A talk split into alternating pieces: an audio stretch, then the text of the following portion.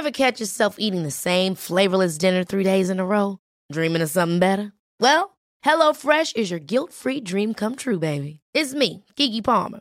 Let's wake up those taste buds with hot, juicy pecan-crusted chicken or garlic butter shrimp scampi. Mm. Hello Fresh. Stop dreaming of all the delicious possibilities and dig in at HelloFresh.com. Let's get this dinner party started. Hey, it's Ryan Reynolds, and I'm here with Keith, co star of my upcoming film, If, only in theaters, May 17th. Do you want to tell people the big news? All right, I'll do it. Sign up now and you'll get unlimited for $15 a month and six months of Paramount Plus Essential Plan on us. Mintmobile.com slash switch. Upfront payment of $45 equivalent to $15 per month. Unlimited over 40 gigabytes per month. Face lower speeds. Videos at 480p. Active Mint customers by 531.24 get six months of Paramount Plus Essential Plan. Auto renews after six months. Offer ends May 31st, 2024. Separate Paramount Plus registration required. Terms and conditions apply if rated PG. There's never been a faster or easier way to start your weight loss journey than with PlushCare. PlushCare accepts most insurance plans and gives you online access to board-certified physicians who can prescribe FDA-approved weight loss medications like Wigovi and Zepbound for those who qualify. Take charge of your health and speak with a board-certified physician about a weight loss plan that's right for you. Get started today at plushcare.com slash weight loss. That's plushcare.com slash weight loss. plushcare.com slash weight loss. No, sí, por ejemplo, en el de Jonestown, como grabamos las dos partes, sigue así una después de la otra. Sí, al final ya estábamos de fuck, güey. Ya en la parte de. Ya en la parte más hardcore del episodio ya estábamos así. Sí, ya están haciendo bromas. Sí. Sí, yo cuando me empiezo a poner más pedo hago bromas todavía más culeras. Todavía más. Todavía más. dark humor. Sí, o sea. El, eh, sí me dijo, Obed, que te gusta el humor negro. Sí. Y- Creo que se nota, ¿no? El- o sea, sí, pero es que es muy necesario, y la verdad es que la gente le tiene miedo al humor negro por, por toda la ola que llevamos de, de lo políticamente correcto. Es que yo siento que no, o sea, una cosa es ser políticamente correcto Ajá. y otra cosa es hacer humor negro. Son no, o sea, el humor negro no es por definición políticamente incorrecto, güey. ¿Ok? O sea, no, yo no pienso que sea de esa forma, o sea, porque digo, yo hago chistes que son este, o sea, que se podrían considerar políticamente correctos. Ajá. Porque me estoy, a- en ciertos chistes me alineo a lo que se considera políticamente correcto, pero sigue siendo un chiste muy, muy culero, o sea, muy oscuro. El, O sea, y es- eso, bueno, es que, por, por ejemplo, en, en, en el podcast que ustedes llevan, Leyendas Legendarias, Ajá. Se presta mucho al humor negro. Es que creo que la magia de, de, de por qué funciona ese tipo de humor con, con ese tipo de historia es porque eh, ya, o sea, apenas empezando, pero vamos a poner en modo de así nerd del humor. güey. Sí. Eh, la risa es prácticamente lo opuesto al miedo. güey. Ujú. O sea, en la, en la comedia siempre está como todo este rollo de creas tensión y luego la, la, la sueltas. Y cuando sueltas esa tensión es donde viene la risa. O sea, pues de, en- en- de eso se trata este, muchas cosas del humor. O sea, como que creas una expectativa y luego la rompes. Y así te vas, ¿no? O sea, es un chiste muy básico. Siempre es este, la premisa, te crea una expectativa y este, el, el- el remate la rompe. Y donde esa discrepancia es la que provoca que haya una risa. Ok. Eso es como que lo más básico. Pero si tú te pones a ver, por ejemplo, y son así estudios que se han hecho ya en... Hay una universidad en Colorado que tiene un departamento que se dedica nada más a estudiar el humor y la risa y, y en ciertas culturas cómo funciona. Y el güey que está a cargo dice, ok, antes las tribus salían a cazar. Y estaban todos Sí. tensos, ¿no? Porque están cuidándose de que un pinche mambundo los mate o algo. Ajá. Luego de repente, este, imagínate una tribu ahí todos tensos volteando para todos lados. Se mueve el pasto a lo lejos, voltean a ver. Se quedan así como que, ¿qué es? Y luego se dan cuenta que es un conejo. Y se ríen. Y esa risa le transmite a los demás que, ah, ok, la situación está bien. Mm. Entonces, en muchas ocasiones, la gente que cuando tiene, le, de repente se asusta, se empieza a reír. Como que es un instinto así como para tratar de tú calmarte a ti Sí. mismo. Ajá. Entonces, en los temas que tocamos, el meterle el humor, estamos, o sea, la historia por sí sola te va creando la tensión de, estamos hablando de cosas pues, muy, muy culeras que pasan en el mundo. Sí. Pero luego, la risa, como que es, este, la, la que alivia, la que... Baja el tono poquito. Ajá. Ajá. Que es también lo que ves en las películas de terror, ¿no? Que no falta, es al primero que mata, ¿no? Que, oh, chicos, todo está bien, solo frente, o sea, se sentan una bromita ahí, bueno, ya lo matan, pero Ajá. es como la parte de la tensión y luego la, el- la cómico y luego después te meten el, o sea, el terror como Ah, para reafirmar. Es que me preocupó esa pausa. Te meten el. El terror, Ajá. pues depende de Y qué pues qué el miedo, malo, ¿no? ¿verdad? El asesino. El- a ver, yo creo que, bueno, su programa les está yendo excelente. O sea, ahorita acaban de firmar con una empresa muy grande que eso pues los va a ayudar todavía más, a que se, se exponencie más el éxito. Pero eh, yo, yo tengo una percepción de su, de su podcast de por qué funciona, pero en tu, en tu mente o lo que ustedes han visto, ¿por qué, por qué les ha funcionado también? No estoy completamente seguro, pero siento que es una mezcla de varias cosas. Eh, es una mezcla de este que ya tenemos un buen rato trabajando juntos, entonces ya sabemos cómo producir un producto ya producir un producto, cómo, cómo hacerlo ya bien de, de principio a fin. Ajá. O sea, antes cuando empezamos con el late night y empezamos a hacer shows así, pues fue fuimos aprendiendo sobre la marcha. Entonces ya todo lo que aprendimos en esos cuatro años lo aplicamos desde el día cero aquí a Leyendas Legendarias. Entonces fue el tener un concepto bien claro, tener este toda la parte, eh, todo o sea, toda la imagen bien, este, bien hecha, tener este eh, hacer pruebas de audio, video, todo, o sea, tener todo listo desde el día cero. Si tú escuchas ahorita un podcast, el primero, y escuchas el más reciente, la calidad de audio no cambia. La calidad de video no cambia, o sea, la calidad está ahí desde el principio. Y eso fue lo que siento yo que por eso, o sea, pues una, esa es una de las partes. Otra de las partes es este, no había algo así como que tan presente en el consciente colectivo mexicano. O sea, casi siempre, y es, es algo que Badía dice que se me hace a mí muy cierto, o sea, cuando ves este tipo de temas tratados en, en- en- los medios mexicanos, siempre es del lado del morbo. Sí. Siempre ajá. es del lado de quererte asustar.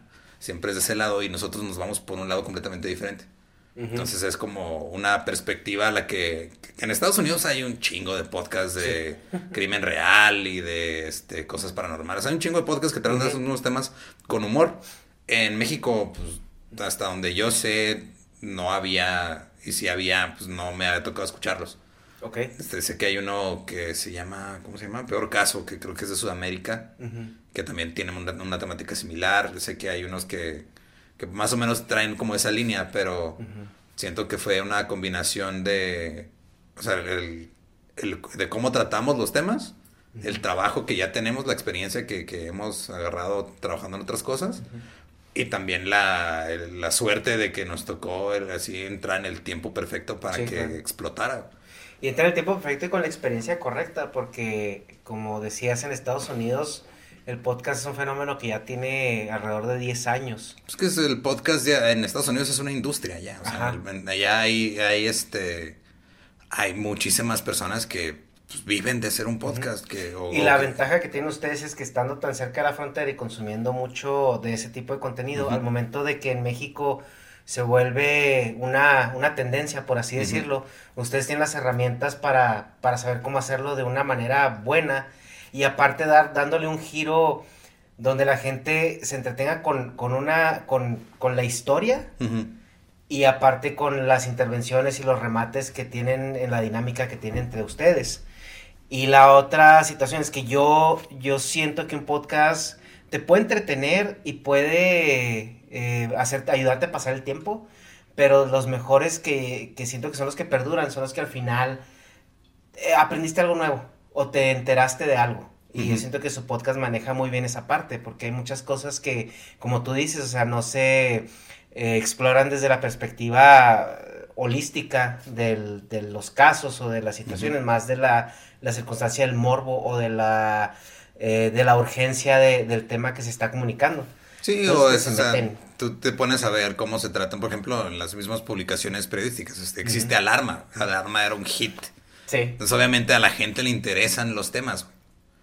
porque yo me acuerdo de, de chiquito, era de. Yo veía los puestos de revistas Alarma y decía, güey, yo quiero comprar esa, pero La señora no me lo quiere vender porque estoy en secundaria. la página central, ¿no? Sí, pero yo quiero, o sea, yo quiero ver el resto de la foto del güey que está ahí tirado sin cabeza en el en, en la primera plana. ¿Qué pedo con eso? O sea, Sí. sí, llama la atención. eh, y sí, pero siempre se manejan desde ese punto de vista o amarillista o de morbo o, o para generarte un miedo. Y yo creo que Alarma fue el, el precursor del humor negro así en las, las publicaciones, ¿no? Con los encabezados que de repente ponían. Ujú. Sí, pues y es que es, o sea, y, y otra de las cosas que también nos hemos dado cuenta también por esa cercanía que tenemos y que consumimos mucho contenido gringo, al grado de que, digo, a, a- a manera de juego nos dicen así, no, pues que ustedes se creen gringos, Ajá. pues es porque estamos en frontera y en la frontera crecemos con esto. Entonces, lo que hemos platicado con otra gente que hace podcast allá en la Ciudad de México es de, ok, ya hay podcasts en México y hay muchos que le está yendo muy chido en cuestión de números y audiencia, pero en México no hay una industria del podcast. Ajá.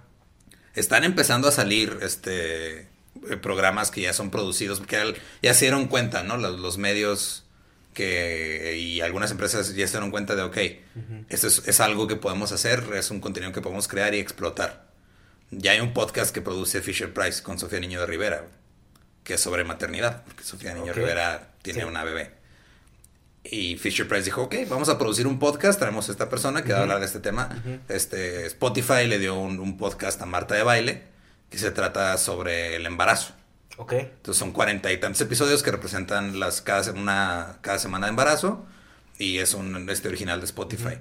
Y ves como otras empresas como que están volteando a ver a, ok, este contenido no lo conocíamos, vamos a meternos. Entonces, ahorita todavía estamos en ese periodo de transición de entre, pues vamos a ver qué sale y Ajá. ya se va a empezar a, a volver ya una industria que todavía está muy, muy, muy verde.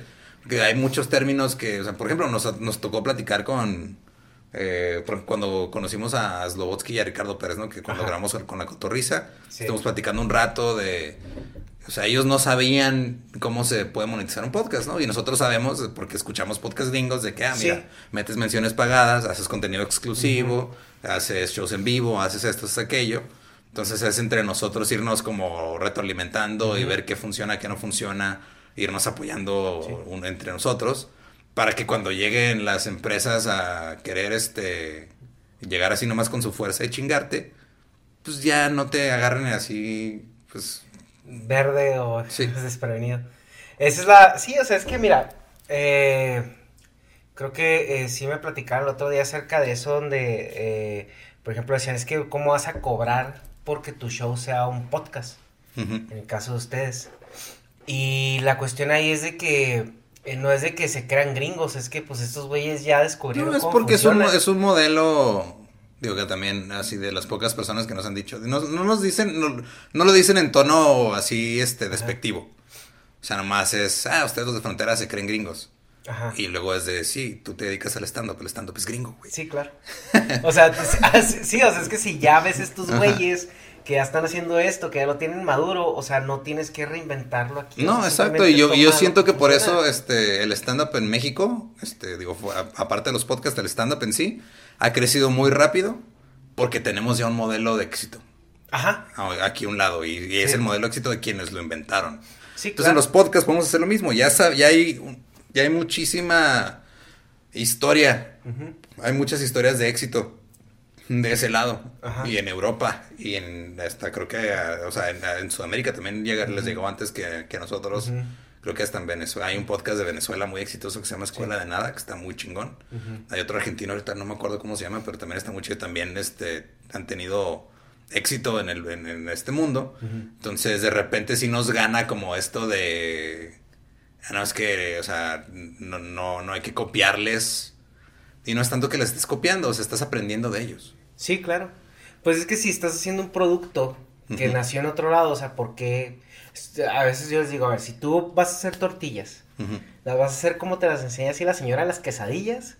¿O lo vas a hacer como la argentina esta que hizo su, su tutorial de cómo hacer tortillas en su programa? O sea, pues claro que te vas a ir con las personas que lo hicieron y lo masterizaron y no tiene nada de malo, simplemente ya de- cuando tú entiendes, por ejemplo, los, eh, eh, los que son músicos te dicen, es que antes, eh, cuando te aprendes una canción, ¿no? Y la empiezas a tocar. y luego le metes tu feeling y te dice el maestro, no, es que tiene que ser igual. No, pero es que yo la estoy haciendo mía. No, güey, pero es que primero necesitas aprender cómo es para que entiendas la base y luego ya después la tropicalizas como quieras. Sí, pues es como el, eh, eso de, o sea, primero tienes que aprenderte las reglas para después romperlas. Exacto, sí. Y en tu caso, bueno, eh, eres, ah, bueno, ya había entrevistado ya con José Covarrubias. Ajá. Pero no tuvimos chance de hablar del stand porque nos dedicamos a hablar mucho más del, del cine. Entonces sí me gustaría contigo, así con algunas dudas que yo tengo así del, del stand-up, eh, eh, platicar contigo y acerca de cómo ves eh, el stand-up en México ahorita y, y cómo ves la, la, la, evolución o la consolidación que, que va a llegar en los próximos años o el panorama para el stand-up. ¿Crees que porque ahorita en México eh, el fenómeno que tenemos es que nos llega todo con un retraso de Estados Unidos, que esa, es, la verdad. Entonces en Estados Unidos hay una rampa de crecimiento y de consolidación pues muy, por así decirlo, muy plana. Y cuando llegan a México es un movimiento, por así decirlo, es una rampa de masificación que, que no pasa por la, como por la la especialización. Entonces tú llegas directo a la masificación y luego ya entras a la especialización después de lo masificado.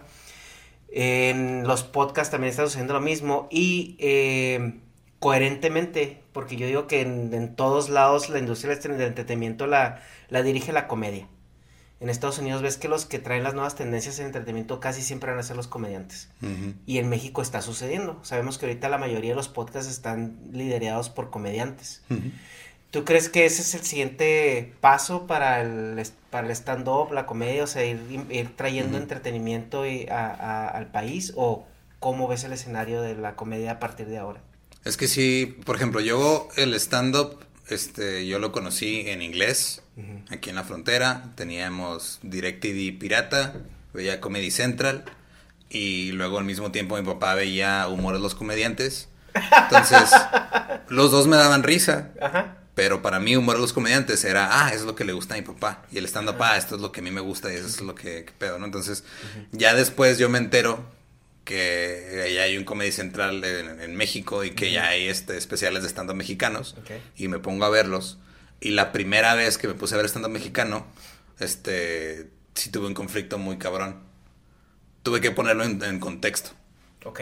Porque no es lo mismo ponerme a ver a un comediante como, no sé, este, Dimitri Martin, Mick uh que ya falleció hace un chingo, pero que es de los que, primeros que vi.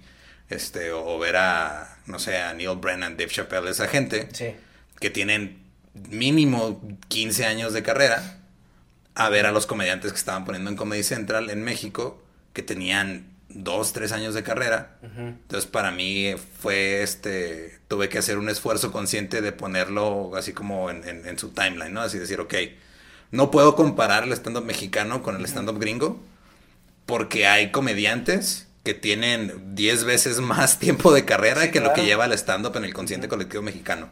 Entonces, primero fue como que, y, lo que me ayudó un chingo a, como que a captar eso, fue empezar a subirme yo a hacerlo.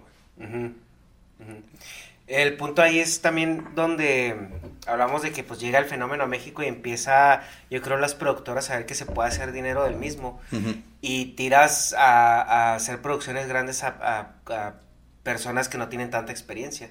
Porque en Estados Unidos sí pasa un fenómeno que las nuevas tendencias son como muy underground mucho tiempo. Y luego ya. Y ya cuando suben ya es gente que ya tiene dominado el bueno, el, tema o el mercado, no sé cómo decirlo. Pero sí ves más calidad eh, en las producciones americanas, no tanto por ser americanos, sino porque pasan por un proceso más largo de aclimatación hacia lo que están haciendo. Y es que también es más, este hay más competencia en, muchas cosas. Por ejemplo, en. O sea, nada más en El Paso, Texas, hay más, hay como tres veces más gente que se sube a un escenario que aquí en Juárez. Mm. Y, aún así hay gente que tiene, me lleva el doble de tiempo haciendo stand-up en, acá en El Paso, Texas. y, no han llegado al, o sea, e, en su país no llegan al nivel de éxito que nosotros hemos llegado en el nuestro. Que bueno, ahorita eh, siento que, bueno, por, lo que he escuchado ya, ya no hay tanta gente, por así decirlo, mala en el stand-up. Siento que se han consolidado muy bien algunos. Pero, por ejemplo, hay un fenómeno que, eh, bueno, no, eh, yo siento que no, no, lo podemos también obviar, que es el fenómeno de Franco Escamilla. O sea, uh -huh. porque vemos que ese güey ahorita... Franco Escamilla es, es, Franco, es, Franco está acá y todos los demás estamos como por allá, güey. Así de... O sea, ni eh, siquiera es vertical, es vertical y transversal. es un, o sea, llegar al nivel de Franco, Franco ya sí. está a un nivel donde ese güey puede hacer el Carnegie, el Carnegie Hall en Nueva York, güey. Sí. Hay comediantes establecidos en Estados Unidos que no pueden hacer eso. Uh -huh. Hay comediantes que no llenan los, los, o sea, comediantes que tienen más carrera y supuestamente más fama en Estados Unidos que Franco. Uh -huh. Y no llenan los teatros que llena Franco allá. ¿Y por qué crees que Franco sea ese fenómeno? Porque yo, yo siento que Franco es este. Aparte de que es muy bueno en lo que hace. Es como. como es. Tú lo ves como el, el tu compa, el que da risa en la peda, güey. Mm. O sea, su personalidad es como súper accesible con la gente, te, te identificas uh -huh. rápido y, y, aparte el güey es bueno en lo que hace, o sea, uh -huh. y encontró y, y, le tocó este estar en este boom donde ahorita ya, güey, es un... Pues, sí. Ya, él, él solo es una industria. Como que entró en el timing correcto con el producto correcto, ¿no? En el... Sí, y, él empezó, o sea, y él, él, se dio cuenta que pues, él empezó a salir adelante en redes sociales. Sí, que era lo que es lo que también él dice, ¿no? Que mucha gente le dice, es que ¿por qué pones tus chistes en YouTube? O sea, uh -huh. te los vas, los vas a quemar. Y lo que empezó a hacer es, pues, hacer rutinas nuevas cada rato. Uh -huh. Y, pues, bueno, ahí está el resultado, ¿no? Sí, es un chingo de trabajo. O sea. uh -huh. El ambiente del, del stand-up en México es, si quieres hablar de él, es, es hostil o es muy de camaradería. Yo creo que, o sea, hay algo como medio raro en, en eso porque, pues, la gran mayoría de la industria del stand-up está en la Ciudad de México. Ahí está todo concentrado, ahí están los, uh -huh. los mejores clubes de comedia de stand-up. En Monterrey también hay, pero en Monterrey es más lo que le dicen como que la vieja escuela, ¿no? Es más cuenta chistes, es más, sí. este... Tienen, también hay muchos clubes de comedia allá, pero es un uh -huh. poquito diferente el ambiente. A mí me tocó eh, vivirlo como desde, desde afuera. O sea, yo como no, no estoy en la Ciudad de México, Uh -huh. o sea, yo estoy en Ciudad Juárez, de repente voy para allá y este sí hay como no no es hostilidad, es como un un rollo así de la gente cuando tú llegas allá te ve como a ver, o sea, ¿por qué estás aquí? Uh -huh. eh, demuéstrame que, que, tienes lo necesario para, para llegar aquí, o sea, como que ese es ese es el feeling al principio. Luego ya cuando se dan cuenta que, pues, o sea, también estás haciendo el jale y estás en otro uh -huh. lado, pero estás haciendo lo mismo que ellos y todo, ya te aceptan así de... O sea, como que cuando ven que, que así, que, que, que eres, que lo estás haciendo de neta, uh -huh. es como que, ok, vente, ahora sí ya, vamos a, ya podemos trabajar. Este, y pues obviamente como en todos los, todos los ambientes donde hay gente creativa, hay egos. Y siempre los egos tienen este roces algunos con otros. Uh -huh. Yo no me, o sea, no tengo una relación tan estrecha con muchas de las personas que están allá, sí tengo algunas personas que ya considero amigos en el stand-up en la Ciudad de México, pero no, no son muchos. Okay.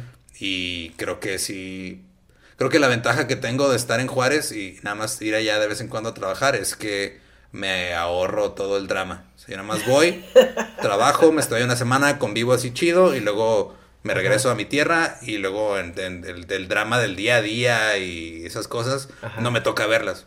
Okay. Me toca de repente escuchar la versión resumida en una peda, pero no me toca estar ahí en medio de...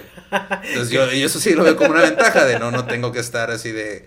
No, es que se peleó aquel y es que se, se puso pedo y le dijo que chingue su madre. Es que ya no, no le hablamos toca. a este, ¿no? Sí, entonces nada más llego, me, sí, me dan la versión resumida dije, ok, chido.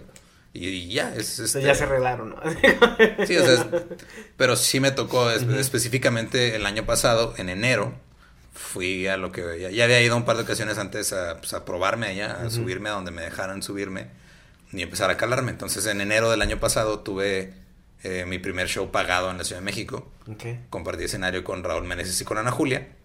Y pues estuvo bueno el show, salió chido, uh -huh. este, y ya no, o sea, pues fui, hice ese show, me dejaron subirme a otros escenarios. Uh -huh. Y con la gente que ya conocía, que pues eran ellos, que los habíamos ya traído a dar show aquí a Juárez pues ellos fueron los que me dio, los que me metieron allá, no son los que me, me integraron. Uh -huh. y, pero fue porque empezamos a trabajar con ellos desde acá. Entonces ya estando allá, este, en enero, pues fue de, ah, pues qué chido, este, qué bueno que andas por acá, chido, y ya, hasta ahí. O sea, como... Eh, y luego ya sale Leyendas Legendarias en marzo, uh -huh. y luego volvemos a ir Este, no me acuerdo exactamente en qué fecha volví a ir, pero este, vuelvo a ir para allá. Y empezamos a grabar este episodios, grabamos allá el de con O'Farrill, con Ana Julia, con Sí. Mónica Escobedo y Sí, que con gracias Alex. a eso los conocí yo. que porque- fueron, ajá, fu- fueron, fueron, fue donde empezó ya así como que Ajá. más, todavía más cabrón el, el, el boom. Ajá. Esa vez que fuimos, pues ya algunos medios nos ubicaban por el podcast, no tan, otros no tanto. Y luego tuvimos la oportunidad de estar en el Comedy Central Fest. Estuvo chido y, y ya no. Y luego volvimos este poco tiempo después. Y ya era un ambiente completamente diferente. O sea, ya la gente ya nos ubicaba todavía más por el podcast. Y gente que en enero este, me volteaba a ver con cara de, ah, pues, no sé quién eres, pero chido Sí. ahora llegan contigo así de, ay, Ajá. qué pedo, felicidades y todo, o sea, y es como, yo no lo siento como que sea un ambiente hostil, o no siento que no me hayan hablado al principio por mamones, yo siento que cada quien está en su pedo, o sea, es como, yo, siento- yo veo a la Ciudad de México como Nueva York, en cuestiones del stand-up. En Nueva York es así de, o sea, matas o mueres, güey. O sea, es, es una competencia cabrona. Y no es que la gente sea mamona o hostil con, con los que vienen de fuera. Es que ellos están tratando de, pues, de no morirse, o sea, Sí, de, sí. de sobrevivir ahí. Sí, en la, Entonces, en más grande de la ciudad, más hostil es el ambiente. Sí, y, y no es, y no es contra ti, es, es, es ellos nada más. O sea, ellos están enfocados en ellos no perderse en su camino. Pero ya cuando generaste suficiente ruido por otro lado, llegas y ya como que es más fácil para ellos decir, ah, no, pues qué chido. O sea, como que ya no te ven como alguien que puede llegar a quitarte el lugar que tú estás buscando dentro de la Sí. industria, por así decirlo. Que Leyendas vino a hacer ese escaparate, ¿no? Que también a ustedes como, como, como estandoperos o comediantes les, les ayudó a crecer sus carreras por separado, ¿no? Pues sí, es que es este. Es parte de, o sea, porque algunos. dec- No me acuerdo, una vez vi un comentario nomás así de. Así, pues es que estos güeyes, este. Y ahora más porque tienen un podcast, se creen comediantes. Así, güey, no, pues yo empecé a hacer stand-up en el 2014. Pero yo estoy acá en Juárez. Y pues acá en Juárez nadie te va a voltear a ver. Tienes que hacerte. Tienes que ir allá que medio te ubiquen. Sí. Y luego si vas una vez y no regresas en un año, pues ya se olvidaron de ti. Entonces, este, Leyendas fue como que este, o sea, fue lo que nos puso en el mapa, nos puso ahí, es así como que ahí se puso el spotlight, decir, ah, mira, son los de Leyendas. Ujú. Y aparte, pues, ya tienen desde el 2014 Sí. haciendo otras cosas. Ever catch yourself eating the same flavorless dinner three days in a row? Dreaming of something better? Well, HelloFresh is your guilt free dream come true, baby. It's me, Kiki Palmer. Let's wake up those taste buds with hot, juicy pecan crusted chicken or garlic butter shrimp scampi. Mm. Hello Fresh. Stop dreaming of all the delicious possibilities and dig in at HelloFresh.com. Let's get this dinner party started. Hey, it's Ryan Reynolds, and I'm here with Keith, co star of my upcoming film, If, only in theaters, May 17th. Do you want to tell people the big news? All right, I'll do it. Sign up now and you'll get unlimited for $15 a month and six months of Paramount Plus Essential Plan on us. Mintmobile.com slash switch. Upfront payment of $45 equivalent to $15 per month. Unlimited over 40 gigabytes per month. Face lower speeds. Videos at 480p. Active Mint customers by 531.24 get six months of Paramount Plus Essential Plan. Auto renews after six months. Offer ends May 31st, 2024. Separate Paramount Plus registration required. Terms and conditions apply if rated PG. Que sí, o sea, eso fue, fue un boom muy interesante porque cuando yo llegué a, a su podcast fue pues por esa gira que se aventaron en Ciudad de México con, con eh, Alex Fernández Franevia. Yo soy un gran fan de Franevia. Entonces todo donde sale él yo lo consumo. Entonces cuando salió el capítulo que grabaron con él, Sí, de hecho, se lo grabamos en Juárez. ah, lo grabaron en Juárez. Sí, que lo trajimos a dar show aquí a Juárez. Ok. Cuando llegué a ese, a ese capítulo que grabaron con Fran Evia, eh, fue cuando yo di con ustedes, porque pues en Estados Unidos los algoritmos no funcionan, o sea, me, Ujú. me dan nomás puro contenido o, de lo que yo ya veo Ujú. o nuevo gringo, o sea, no me dan así como algo que esté nuevo en México, no me sale. Y cuando di con ese, dije, ah, pues mira, está padre el concepto. O sea, es, un- es el primer podcast que yo escucho en México que tiene sustancia, por así decirlo. Ok. Y, y no es haciendo de menos a los demás porque pues a mí la cotorriza también me gusta muchísimo y el podcast de Alex Fernández también. Pero, eh, y el Super Show también, pues ni se diga, o sea, ese podcast a mí, Juan Carlos Escalante, para mí es de los mejores comediantes que yo he visto. porque tiene, tiene su estilo, o sea, y es una antítesis del, del comediante O sea, el personaje es la antítesis del comediante eh, norma, Normie, ¿sí me explico? Y, y a mí me da mucha risa. Entonces, pero cuando yo escuché su podcast me di cuenta, ah, que estos güeyes realmente están haciendo un trabajo de investigación. O sea, esto es como un podcast más a lo que eh, yo he escuchado aquí en Estados Unidos, que ya hay una especialización, por así decirlo. Sí, es, eh, creo que también ese es un factor que, eh, güey, se me fue la carta blanca por otro lado. Uh, Es un factor que también nos ayuda mucho, que sí es este, o sea, sí Badía le, le pone muchísima dedicación a cada tema, o sea, le, to- le toma en promedio de, de 7 a 10 días sacar un tema, este, porque luego no nada más se, no nada más se enfoca en, ok, eh, punto A a punto B a punto C dentro del tema, sino que encuentra muchas conexiones con otras cosas, mete información, o sea, por ejemplo, está hablando de un asesino en serie, mete información de psicología, mete información de otros casos similares, Sí. si está hablando de algo paranormal también, si está hablando, si le mete de su conocimiento, porque él tiene pues, prácticamente toda su vida eh, investigando esos temas por gusto, porque le gusta mucho Sí. todo esto, entonces él sí le, le mete este mucho tiempo a, a- a preparar cada tema para que cada tema por sí solo valga la pena. Porque nosotros como lo vemos en, en Leyendas Legendarias es este el, el centro, eh, sí, el, la- el- el núcleo del podcast es los temas. sí. O sea, son los temas en sí.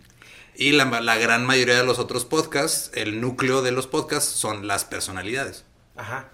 Entonces el podcast de Alex Fernández pues, es la personalidad de Alex Fernández y es como Alex Fernández reacciona a su entorno, a las noticias o a su invitado, pero está todo este, centrado en Alex Fernández. Leyendas Legendarias está centrado en el, el- el tema. Sí, y, cómo todo se revoluciona investiga. Sí. alrededor de ello. Y este, y el invitado es, es un extra, o sea, podemos tener a un invitado como Ricardo Farril, que fue un excelente invitado y, y fue un tema súper chingón. Sí, ese tema a mí me encantó. Y este, y podemos tener un invitado que la gente no conoce, o sea, digo, por, por decir que no conoce, pues comparando a Ricardo Farril y su fama con este Borre, por ejemplo, que es pues, nuestro amigo, y el güey también es comediante desde hace ya 3, 4 años. Y podemos tener una, una dinámica un poquito diferente, pero al final de cuentas el producto sigue teniendo la misma calidad. Porque el tema es lo principal. Sí, a mí, me, a mí lo que me, más me sorprendió cuando empecé a escuchar su podcast era la rigor de investigación que tenían alrededor de los temas que estaban exponiendo. Y digo yo, oye, güey, estos vatos realmente le están metiendo tiempo a lo que están haciendo. Entonces, exactamente lo que tú comentas, ya cuando tienes una base tan sólida como es un tema con tanta investigación y tienes a, un- a dos personas que por sí solas ya tienen una dinámica muy consolidada, porque ustedes tienen trabajando muchos años, ¿no? Sí, en el, en el 2014 empezamos a, primero empezamos con, eh, haciendo shows en- de stand-up. El 2015 empezamos con el late night. En el late night, pues Padilla era el anfitrión, yo era el, el patiño y yo era el jefe de, de- de- del cuarto de escritores. Entonces nos juntábamos varios escritores, entre todos escribíamos todo el programa. Y luego ya yo este, agarraba todo eso, ya le daba la estructura final y luego ya se, se, se grababa. Ya se presentaba así. Y esa, sí, sí, también si ves el primer episodio de Late que hicimos contra uno de los últimos, pues cambia bastante porque íbamos aprendiendo, o sea, vamos aprendiendo sobre la marcha al, al grado de que los primeros episodios se grababan, nos tomaba cuatro o cinco horas grabar un episodio de una hora. Ajá. Ya las últimas temporadas eran así en vivo completamente, o sea, así, tal, así como salía, así se grababa. Ok. O sea, el, el programa de una hora se tardaba una hora en grabarse, nada más. Y eso es, es muy interesante porque refleja el, el nivel de armonía laboral que, que conectaron ustedes dos. Y eso se ve en el programa. O sea, porque, como tú dices, el invitado es, puede ser algo extra, pero por sí solo muchas veces el invitado está tan metido en, la, en el tema que a veces no reacciona o se queda callado. Y ustedes dos son los que llevan la dinámica del, del, del episodio. Entonces, es, es muy, muy interesante. Y aparte, eh, como te comentaba, o sea, al final del día sales con una historia que puedes ir a contar. O sea, Sí. estás escuchando un programa y esto y esto y esto y esto que no sabía, ¿no? O sea, algo que eh, en lo personal a mí me, me dio mucha risa y me afectó también mucho fue el, el capítulo de, de Goyito. Ajá. Que Goyo por la. Y no tanto por, por la situación de Goyo, sino por la situación política de México alrededor del caso. Es esto, es neta. O sea, así estamos. Eh, sí. así estamos, así hemos estado y así estaremos. Pero pues bueno, ya tenemos a alguien que al menos lo puso ahí, ¿no? Y, y también pues el, el Cobalto 60, todo lo que sucedió pues aquí en la localidad y todo eso. Pero es una, es una labor casi periodística, que es Casi, pero Muy no. interesante. Este, o sea, no, tam- tampoco queremos que. O sea, sí, Badía le pone mu- muchísimo, muchísimo trabajo a que la investigación quede lo mejor que se pueda. Pero también hay que tomar en cuenta que no somos periodistas, Sí. no somos profesionales de criminología, no, no, o sea, somos básicamente aficionados con, con mucho tiempo. Y por ejemplo, eh, bueno, ¿tú cuándo es, te llamó la atención o cuándo dijiste, ay, quiero, quiero ser comediante? Pues fue, o sea, digo, yo veía, veía stand-up en inglés y siempre se me llamaba la atención y decía, ah, pues qué chido. Yo lo veía como algo muy gringo, decía, pues en México no hay de eso. Y luego ya me enteré que en México sí había de eso. Y una vez, este hecho fue este, un open mic aquí en Juárez. Eh, primero fue, vino Alexis de Anda a dar show aquí en Juárez en el 2000, sí, fue el 2014 creo. Y este, y Luis Cortés, que es este músico, él toca en una banda que se llama Tolidos y tiene su proyecto solista y es productor musical, y de aquí de Juárez también. Él le, le habló a Badía, le dijo, ah, pues va a ir Alexis de Anda, es amiga mía, pues ábrele el show, y Badía nunca había hecho stand-up. Ok. Pero Badía siempre ha hecho, este, o sea, empezó haciendo teatro, haciendo, este, pues, otras cosas de comedia, hicieron un piloto para una serie en YouTube, hicieron varias cosas. Ok. Dijo, pues igual inténtalo, o sea, igual yo creo que sí puedes. Y también había invitado a Jorge Rodallegas a ese show, Jorge no lo quiso hacer, Badía fue y lo hizo, y luego meses después organizaron un open mic, y fue la primera vez que yo me subí. Porque fue de, ah, mira, pues un open mic me interesa y me subí y, pues, honestamente, o sea, no, me fue mal porque es la primera vez y yo no sabía qué pedo. O sea, yo no tengo, la, la experiencia que tengo de teatro es, me subí a un escenario y dije, prefiero estar en la cabina. Porque si mi, mi primera experiencia en teatro fue esa, o sea, mi papá eh, dirigía, dirigió una obra de teatro, una pastorela, y luego tuvo un grupo de teatro un tiempo. Me puso en el escenario y dije, ah, chido, pero prefiero estar allá en cabina con los de audio y luces y todo. Prefiero no estar en el escenario. Pero ya, este, conforme fue pasando el tiempo, pues lo hice un par de veces, me gustó y de ahí me agarré. de- También siempre he sido, yo siempre he sido de las personas que se clavan mucho con el cómo pasan las cosas o cómo se hacen. El detrás de, de o sea, detrás de cámaras, detrás de lo que sea, siempre me, me apasiona el saber cómo funcionan las cosas. Ujú. Entonces lo primero que hice fue pues, hacer lo que hace cualquier nerd, ponerte a investigar, a leer, a ver un chingo de cosas, escuchar entrevistas, podcasts, ver cómo funciona, Ajá.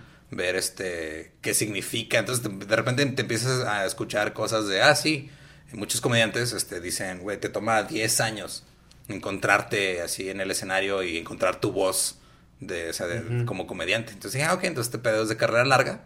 Entonces mínimo 10 años lo voy a hacer a ver si, si después de 10 años sigo igual de malo, pues ya a la chingada, ¿no? Y ahorita voy para 6 años y voy, estoy contento con mi progreso hasta ahorita. Y como no había muchas cosas, este, no, no había dónde hacer stand-up aquí en Juárez, pero en El Paso sí.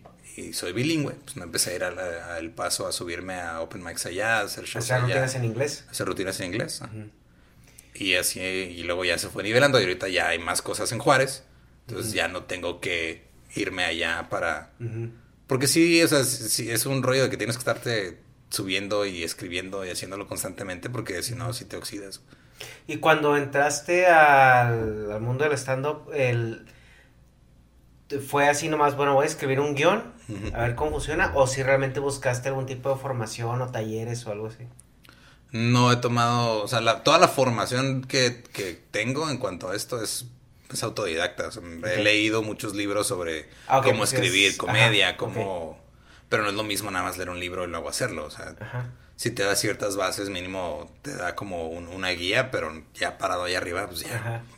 O sea, pues tienes que empezar por valer verga y luego ya gradualmente. Sí, o sea, empiezas valiendo verga y luego gradualmente vales menos y menos verga hasta que ya te vuelves una verga. Y todavía estoy, todavía no llego a ese nivel. Sea, empiezas en menos verga y, y luego ya terminas en verga. Ok. Es una escala que vamos a tener que poner una merch alert. Supongo. Ajá. Y este, y pues, o sea, no he tomado así. Sí siento que un taller te puede ayudar a, es como un atajo, ¿no? Es como Sí. una guía de nada, no nada más, la primera vez no nada más te vas a parar a no saber qué estás haciendo, ya mínimo tienes una base. Sí, sí, sí ayuda. Pero pues a mí no me tocó tener eso. Sí, porque entraste en una etapa donde estaba muy en pañales y como dices tú, también aquí en Juárez no había, no había mucho. Sí, no había escena y éramos pocos y, y ahorita ya hay una escena en Juárez que está chida, o sea, ya hay comediantes que le están echando muchas ganas y que vienen atrás de nosotros y, y se están subiendo cada que pueden, escribiendo material y todo y, y pues o sea, ahorita, digo, no sé cuándo va a salir este episodio, pero ahorita hay unos que andan allá en la Ciudad de México haciendo lo que yo hice, haciendo lo que yo hice hace dos años, de irte a subir a donde caiga y, y ver cómo te, cómo te vaya, o sea, tratar de, de, de trascender en otro lugar.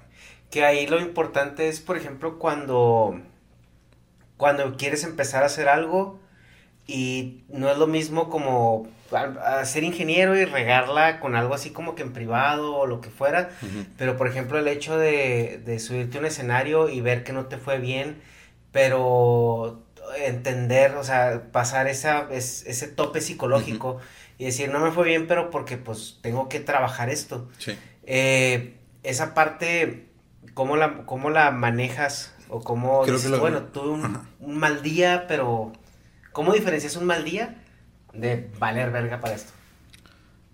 Eso es este, una muy buena pregunta. Creo que a mí lo que más me tranquilizó en cuanto a eso Ajá. Fue este, escuchar, eh, y es un fragmento que siempre que alguien me pregunta algo así similar, siempre se los pongo, que es este Ira Glass, que es el güey de eh, This American Life, que es un programa de radio y podcast muy, muy famoso en Estados Unidos. Él habla de un- una cosa que es la brecha. O sea, de, de hecho, si buscas Ira Glass The Gap, lo vas a encontrar. Así tal cual. Y parafraseando, básicamente es cuando tú vas a hacer algo que involucra creatividad, tú tienes un cierto gusto, ¿no? Te gusta esto. Entonces tú dices, ah, yo quiero hacer esto. Y cuando empiezas a hacerlo, tu habilidad está aquí abajo. Entonces muchas personas cuando empiezan a hacer algo se desaniman porque no están conscientes de que existe una brecha entre lo que te gusta y la habilidad y el trabajo y el esfuerzo que tienes que meterle para llegar al nivel de lo que te gusta. Y este y el saber que existe esa brecha y que se cierra con trabajo y con estarle chingando y con a veces te va a ir chido, a veces no, pero pues, es no básicamente es, es no rajarte hasta que ya llegues al nivel donde puedes hacer crear algo que está al nivel de lo que te gusta que creó alguien más. Y eso me imagino que la autocrítica es una parte muy importante de... Sí, de sí tienes uno, que o sea, tienes que tener una, o sea, es que sí de repente hay unos días que de plano te bajas y dices, ¿qué chingados pasó allá arriba, güey? Pero ¿qué pasa con el, con el comediante que dice, no, es que el público es, es idiota? O sea, yo sí doy risa, pero no se ríen porque pues es un público que no sirve. Porque estamos de acuerdo que sí hay públicos más difíciles que otros, Sí, ¿no? pero el, el- yo, yo, pues, hay una, ya ves cómo se miden, por ejemplo, los, los bateadores en, en el béisbol, Ajá. los promedios. Ok.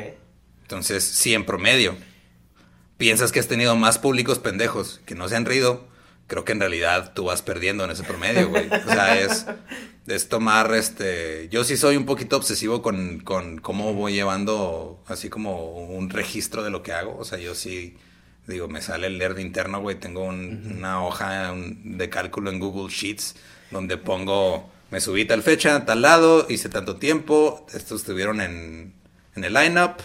Y, o sea, y voy llevando un registro y sé cuánto tiempo he estado en el escenario, en el año. Y este, y, y eso a mí me ayuda en saber, ok, este show estuvo bien, este show no estuvo bien. En realidad fue porque el público estaba raro o fue porque yo no traía ganas ese día de, subirme y me subí a huevo. O sea, sí, la autocrítica es, yo creo es la parte más, este, es, la parte que más te ayuda, pero es la parte más difícil. Porque no nos gusta, a nadie, a nadie le gusta verse al espejo y decir, es que neta sí la cagaste, güey. Y si, si te gusta hacer eso, creo que necesitas terapia. Pero por lo regular, sí, por lo regular a nadie le gusta hacer eso. Sí, c- sí, es un ejercicio, eh, pues, difícil. Porque si hay días, sí hay días que te va, o sea, yo siento que los días que te va muy bien, los disfrutas. Pero en los días en los que te va muy mal, aprendes. Sí, claro. Y ahorita que dijiste que tenías esa, esa hojita en, en Google Sheets donde tienes quién, el line-up, que imagino que es quién abrió y todo eso antes de que llegaras tú. Sí, sí tiene un peso, ¿no? O sea, la gente que abre. O sea, si llega una persona que realmente no, o sea, no conecta con el público, sí te puede echar a perder un show. Si una, si una más. persona que abre un show, que es el que menos tiempo hace, Ajá. Te arruina todo el show. O sea, si los Ajá. primeros 10 minutos arruinan la- el resto de la hora y media, creo que el Bueno, show bueno. estaba perdido desde Sí. el inicio, güey.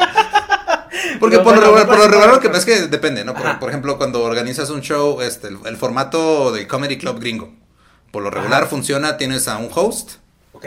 tienes a un feature, que es el abridor, y tienes a un headliner, que es el que cierra el show.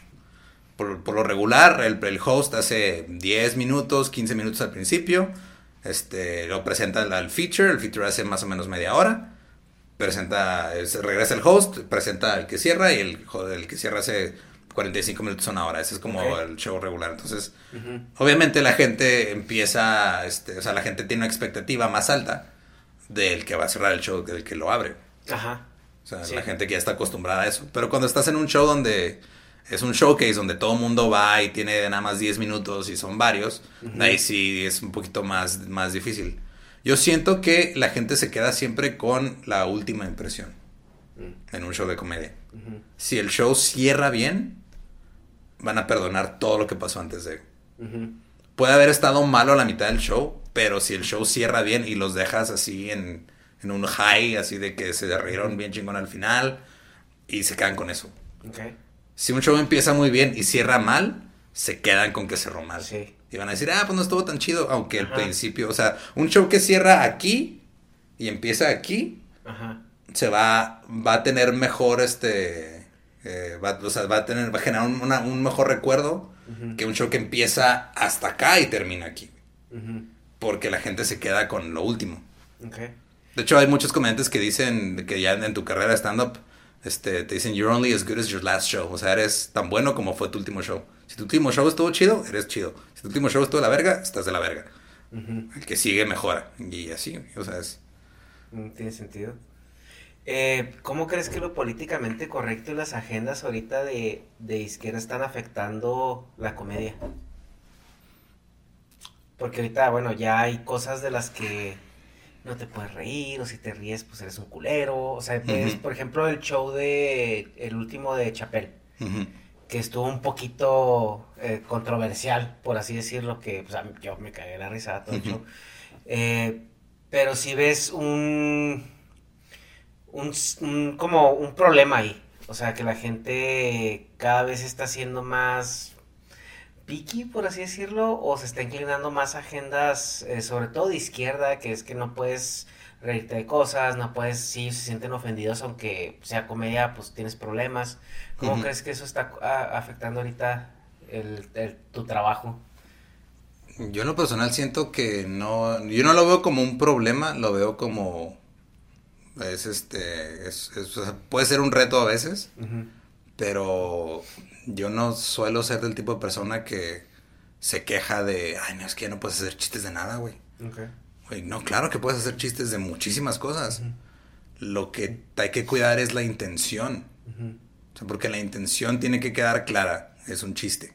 Si tú diste la intención bien y sabes que es un chiste y el público no lo toma de esa forma y se ofende, pues ahí sí ya está fuera. Es que también te- tenemos que est- estar conscientes de que eh, el hablar frente a un público, este, en un momento en el que tus palabras le llegan a los oídos al público, ya no son tus palabras, ya son sus interpretaciones de tus palabras. Entonces, si ellos lo interpretan de cierta forma, es este es por lo que traigan ellos, ya sea este bagaje cultural, sean ideas, este, ideales de izquierda, derecha, de frente abajo, arriba, vale madre. Lo que tú tienes, yo siento que como comediante tu responsabilidad es este, que tu material sea lo suficientemente sólido como que para la interpretación que se le pueda dar Ajá, sea prácticamente la misma en todas las personas que lo escuchen. ok. Entonces, si es una, o sea, si haces un chiste Que para empezar, este, ya si estás en un lugar en, en donde estás viendo comedia, tienes que asumir que todo es un chiste, que nada se tiene que tomar en serio. Si estás haciendo un chiste de lo que sea, tiene que quedar en claro que es un chiste. Y para y, y la regla básica, que es una regla que muchos repiten, es más gracioso que. Si vas a hacer un chiste que se puede interpretar como racista, tiene que ser más gracioso que racista. Ok. Tiene que ser más gracioso que misógino. Tiene que ser más gracioso que culero. Tiene que ser más gracioso. Porque ahí es donde se pierde la intención. O sea, si tú nada más te paras en un escenario y dices algo despectivo sobre un grupo de personas, pues nada más estás diciendo algo despectivo sobre un grupo de personas. Pero si le das un giro humorístico, entonces ya tienes que asegurarte de que quede más en claro que es un chiste a que nada más estás diciendo alguna cosa xenofóbica, por decir algo. Que es la línea que menciona el cojo y el tío Robert, ¿no? Que es dónde está la diferencia entre la que culero a la que pendejo. Ajá. Sí. Que como comediantes, pues ustedes juegan con esa línea siempre. Sí, o sea, y hay porque- veces, a veces te vas a equivocar. Y tienes que estar consciente de que, o sea, es tu responsabilidad. O sea, si tú te equivocas, pues es tu pedo. O sea, si tú haces un chiste que ofende a alguien o ofende a muchas personas, pues ya tú sabes si te quieres disculpar o no. O sea, si, si tú sientes que la cagaste, pues adelante. Si no, pues tú sigues haciendo lo tuyo. Sí, O sea- porque hay direcciones eh, sociales, ¿no? O sea, una sociedad, mientras más tiempo tenga libre, más tiempo tiene de avanzar como sociedad. Y eh, ahorita yo sí veo algunas cosas que yo, qué bueno que ya pasamos esa etapa, ¿no? Como por ejemplo la escuelita de Jorge Ortiz de Pinedo. Ok. O sea, eso, es- eso era algo que pues daba risa en, en entonces y pues jugaba con una serie de estereotipos y, y- y bromas misóginas y de cualquier tipo, ¿no? Y es ese humor, eh, siento que ya, ya no sería, ya no es factible. ahora. Es que sí, es, es porque va partiendo de una, de una intención diferente. Por ejemplo, tú ves los especiales de los ochentas de Eddie Murphy. En su momento eran un boom. Ahorita no, no, no lo podría hacer. Ajá, Porque su intención, o sea, él, él se burlaba muchísimo de la comunidad homosexual, por ejemplo. ajá, Pero su intención, desde el inicio del chiste, es los homosexuales están abajo o los homosexuales es por. Y luego, o sea, y lo había- o sea, esa era la base de su chiste. ujú, Su base era ya homofóbica. ajá, ujú, No es lo mismo reírse de, o sea, de una persona por su condición que reírse por, o sea, no, no es lo mismo reírte de, o sea, supongamos, ¿no? Que tú fueras, no sé, alienígena de Saturno ok, y yo a mí me, o sea, y si yo digo, ah, es que este güey por ser alienígena de Saturno es un pendejo. ajá, Ya de entrada, la base, la intención está mal. Porque Ajá. estás atacando a alguien por algo que no puede cambiar. Porque tú no puedes cambiar el hecho de que seas un alienígena de Saturno. Pero, si tú como alienígena de Saturno hiciste algo gracioso o hiciste algo ridículo o algo absurdo, entonces ahí ya no importa si eres de Saturno, de Marte, de la Tierra, Sí. lo que sea. Lo que importa es la situación y cómo envuelves eso. Entonces Ajá. es, este, o sea, lo, lo- lo más fácil es, si, si, de- si dentro de tu material estás partiendo de una línea de, de atacar a alguien por una condición o por su origen o por lo que sea, creo que el punto de partida está mal, la intención está mal. Porque la intención no es este. No es. Creo, o sea, no, la intención es primero ofender antes que, que hacer reír. Y jugar con también el mindset de la gente que te está escuchando, porque pues si se ríen es porque ellos están de acuerdo con eso, por así decirlo.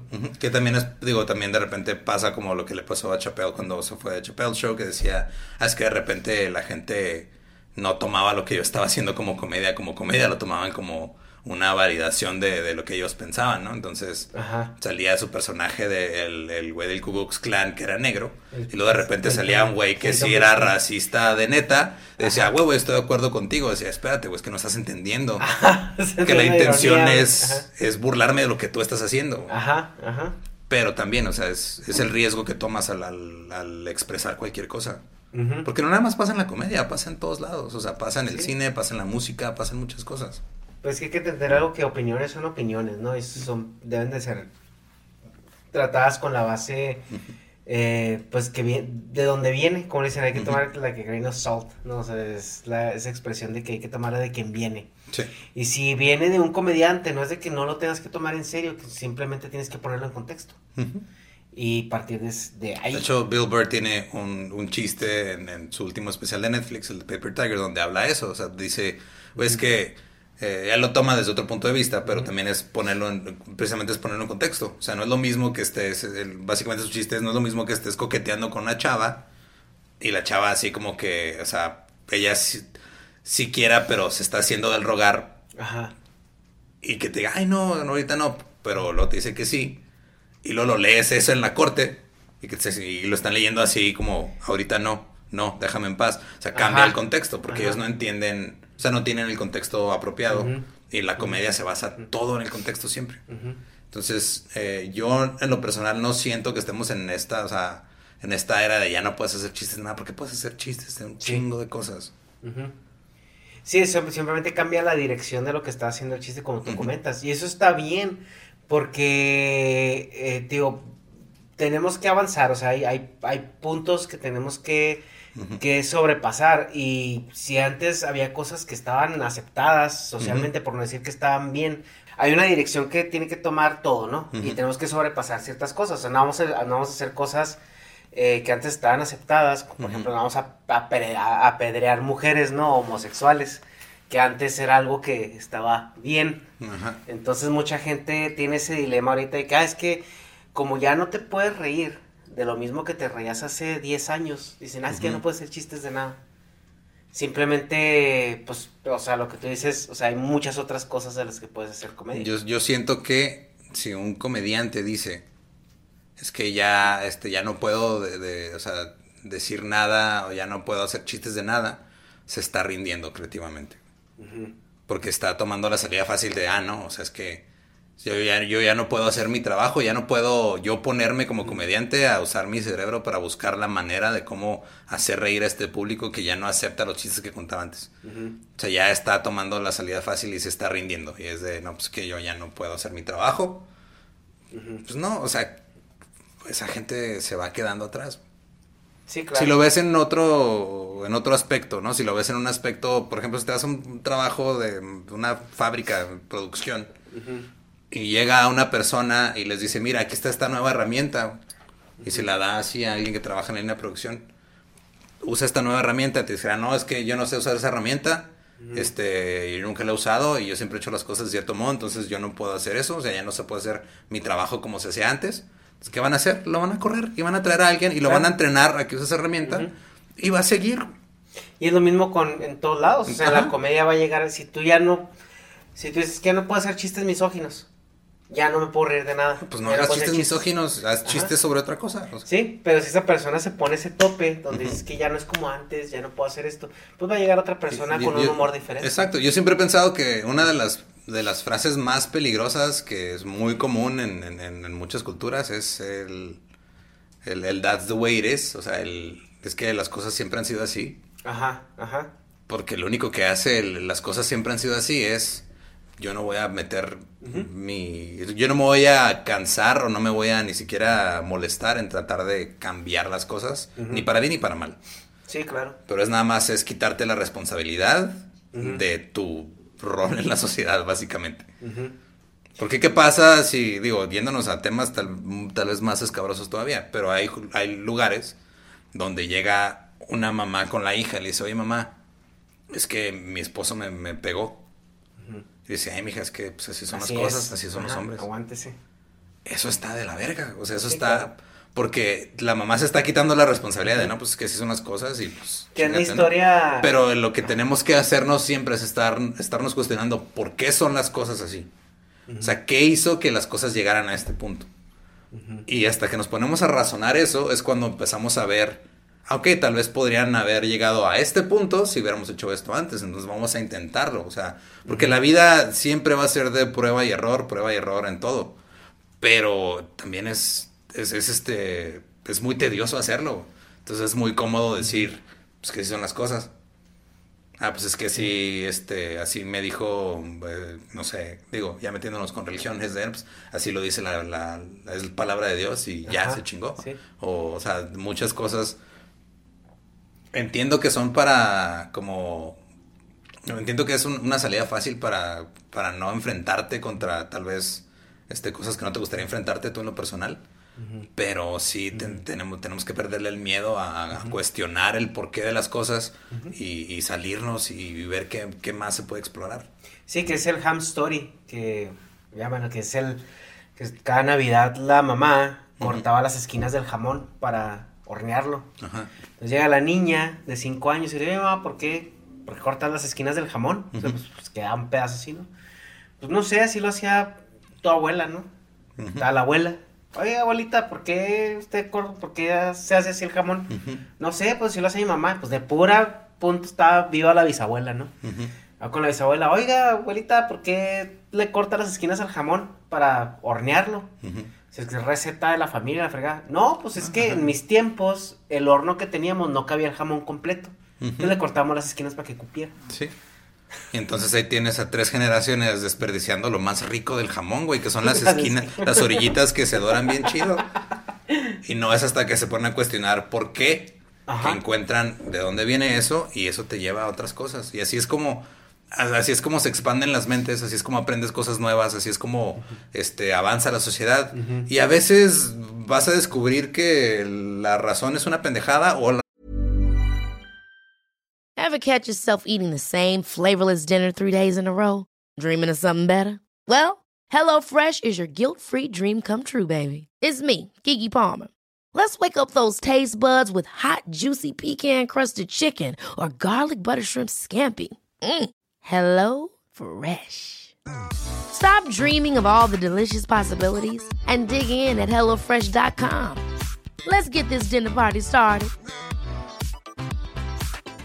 If you thought the only way to get a more defined jawline with natural looking results was through surgery, think again. Juvederm Volux XC is a non surgical injectable gel filler that improves moderate to severe loss of jawline definition and can help you achieve natural looking results with little downtime. Even better, this improved definition lasts up to one year with optimal treatment. No maintenance required. Improve jawline definition for a smooth, sculpted look with Juvederm Volux XC. For important safety information and to find a licensed specialist, visit juvederm.com. That's J U V E D E R M.com. Not for people with severe allergic reactions, allergies to lidocaine, or the proteins used in Juvederm. Common side effects include injection site redness, swelling, pain, tenderness, firmness, lumps, bumps, bruising, discoloration, or itching. There's a risk of unintentional injection into a blood vessel, which can cause vision abnormalities, blindness, stroke, temporary scabs, or scarring. Talk to a licensed specialist specialist to find out if it's right for you. Hi, I'm Daniel, founder of Pretty Litter.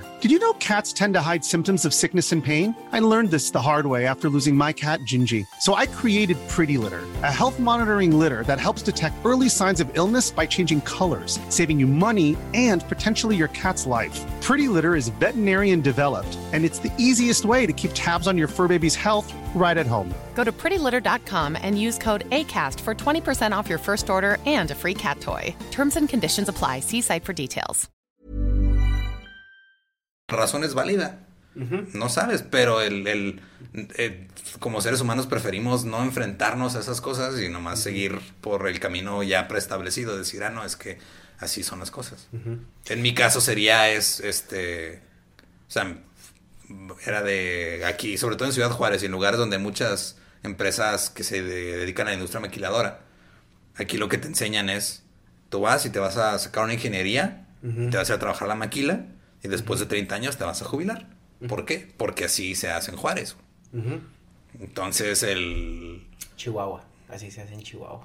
se hace, y se hace en cualquier lugar donde hay industria Yo la capital, entonces... así se hacía antes en Detroit, güey. En la, en la era dorada de, de, de, así de, este, Detroit Auto City, como no me acuerdo cómo decían. Pero era la, la era dorada, era, ok, yo trabajo en una fábrica, mis hijos van a trabajar en esa misma fábrica, mis nietos van a trabajar en esa misma fábrica. ¿Por qué? Porque estamos en Detroit, así se hacen las cosas aquí. Y es este, y, la, y por lo regular es la gente que se pregunta por qué, la gente que intenta cosas nuevas, que muchas veces que intentas cosas nuevas fallas y fallas y fallas hasta que de repente pasa algo y, ya. Es que lo más fácil es seguir haciendo lo mismo. Que ya sabes que ya funciona como ya funciona. Sí, porque es cómodo, porque es, es, es eh, imagínate que estás frente, estás en, en, un, no sé, en, un lugar rural, en un bosque, y está el camino, que ya recorrieron todos, y está el resto del bosque la gran mayoría se va a ir por el camino. Y de vez en cuando un güey se va a meter al bosque. Y a lo mejor ese güey que se mete al bosque lo mata un oso. Pues ni pedo. Se arriesgó. Y a lo mejor otro güey este, se mete al bosque, se pierde y se muere de hambre. Pero a lo mejor un güey se mete al bosque y descubre un lago donde pueden mover el pueblo y van a tener muchos más recursos que estar en un lugar árido que está una milla más a la izquierda. O sea, es la gente, o sea, es muy difícil arriesgar, es muy, muy difícil. Y es, y es muy fácil para alguien que le salió bien arriesgarse decirle a los demás que se arriesguen. Sí, claro. Porque no es lo mismo que yo te lo esté diciendo ahorita, que ya este, estoy empezando a tener éxito en, algo relacionado a lo, a lo, que decidí tomarme el riesgo, a que te lo hubiera dicho hace un año, cuando estaba batallando para pagar la renta, No es lo mismo. Sí, claro. O sea, por donde estaba yo así debatiendo si, o sea, donde, donde mi novia era la que estaba llevando la carga económica de la casa, y ella me decía, no, güey, o sea, pues tú sigue haciendo lo tuyo, tú sigue arriesgando, yo te apoyo, y ella dijo, yo me encargo de, o sea, tú trabaja en lo que quieres hacer, yo me encargo de la carga este, por el momento, pero ella confiando en de que eventualmente pues, iba, iba a pasar algo y, esa inversión iba a rendir frutos, ¿no? Ella tomó un riesgo mientras yo tomaba otro riesgo y, y funcionó, pero hay muchas veces que no funciona. Que me imagino que también ese voto de confianza tiene que ver con lo que ella percibía en tu dedicación, ¿no?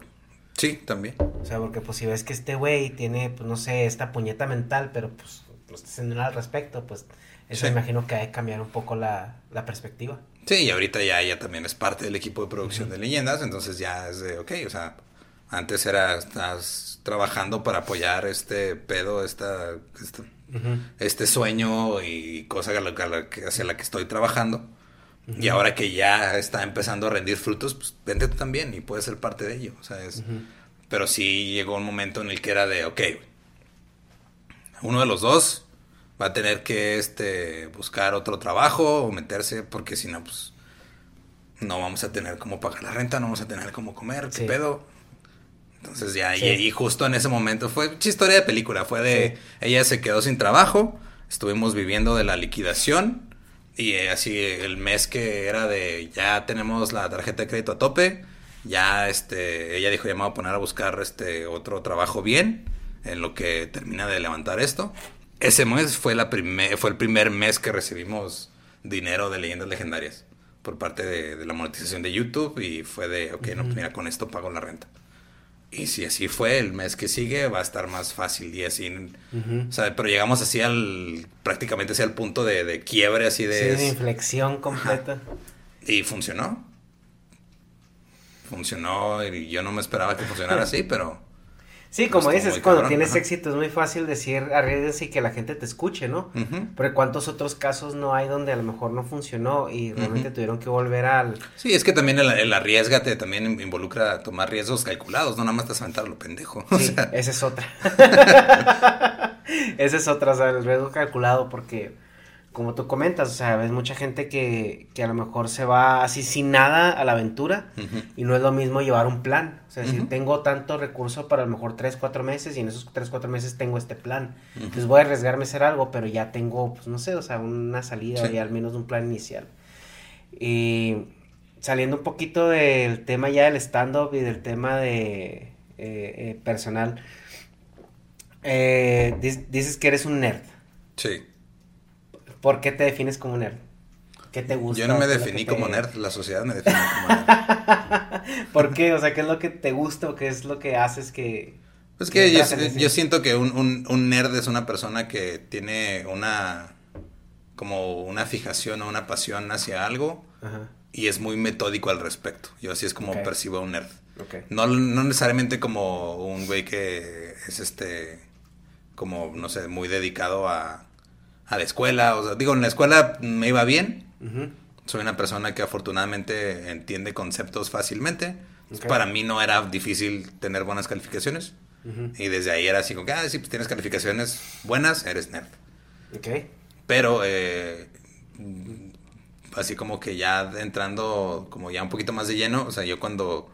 Yo, yo, yo más bien defino esa parte de ser nerd, del siempre querer entender cómo funcionan las cosas que me gustan.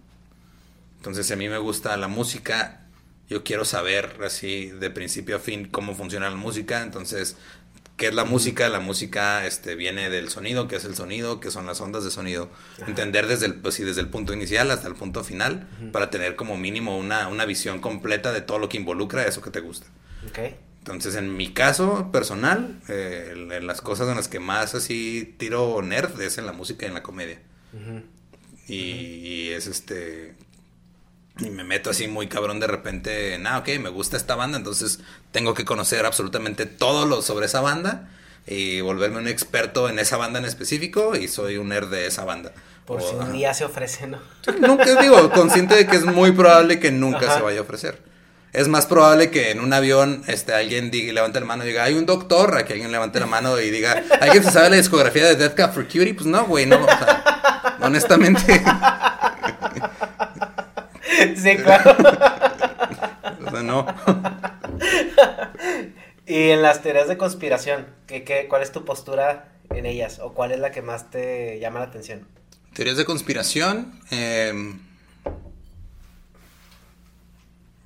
la que más me llama la atención. No sé, siempre tuve una fijación con todas las cosas de eh, Aliens, Área 51, Alienígenas. Roswell, todo ese pedo. Esas sí son las que siento que sí nos están ocultando algo. Sí.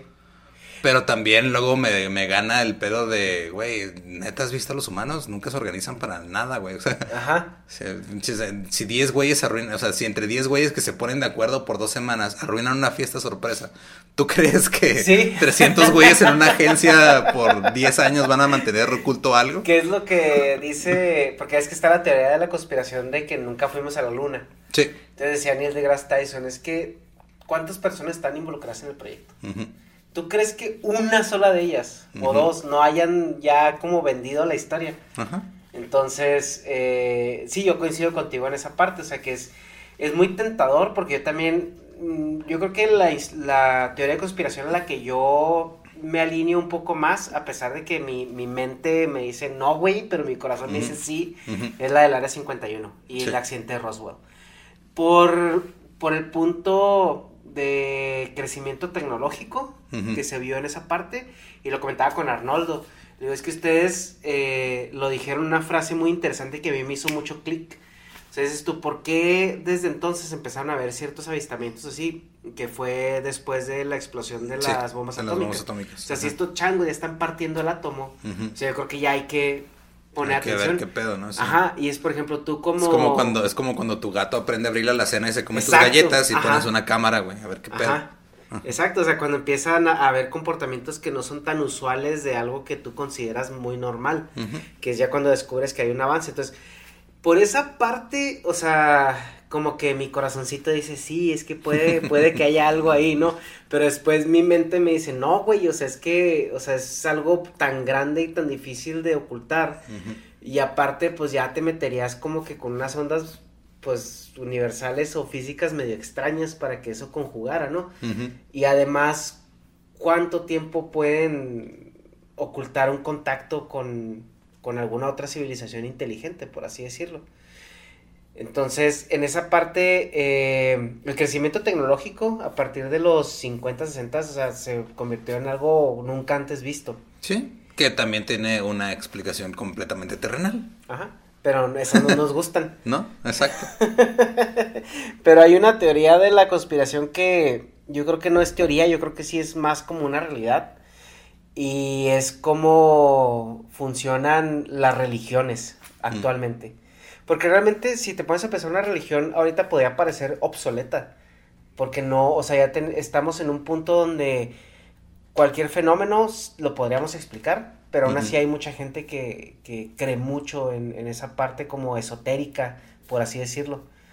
Es que volvemos a lo mismo de, o sea, es más fácil para alguien aceptar este que es un milagro de Dios o que es este una consecuencia de algo a en realidad ponerse a cuestionar qué está pasando, güey.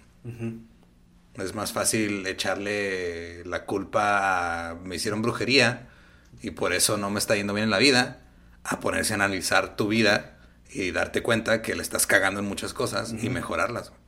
Entonces es parte de eso, o sea, porque sigue siendo un- una, una salida fácil.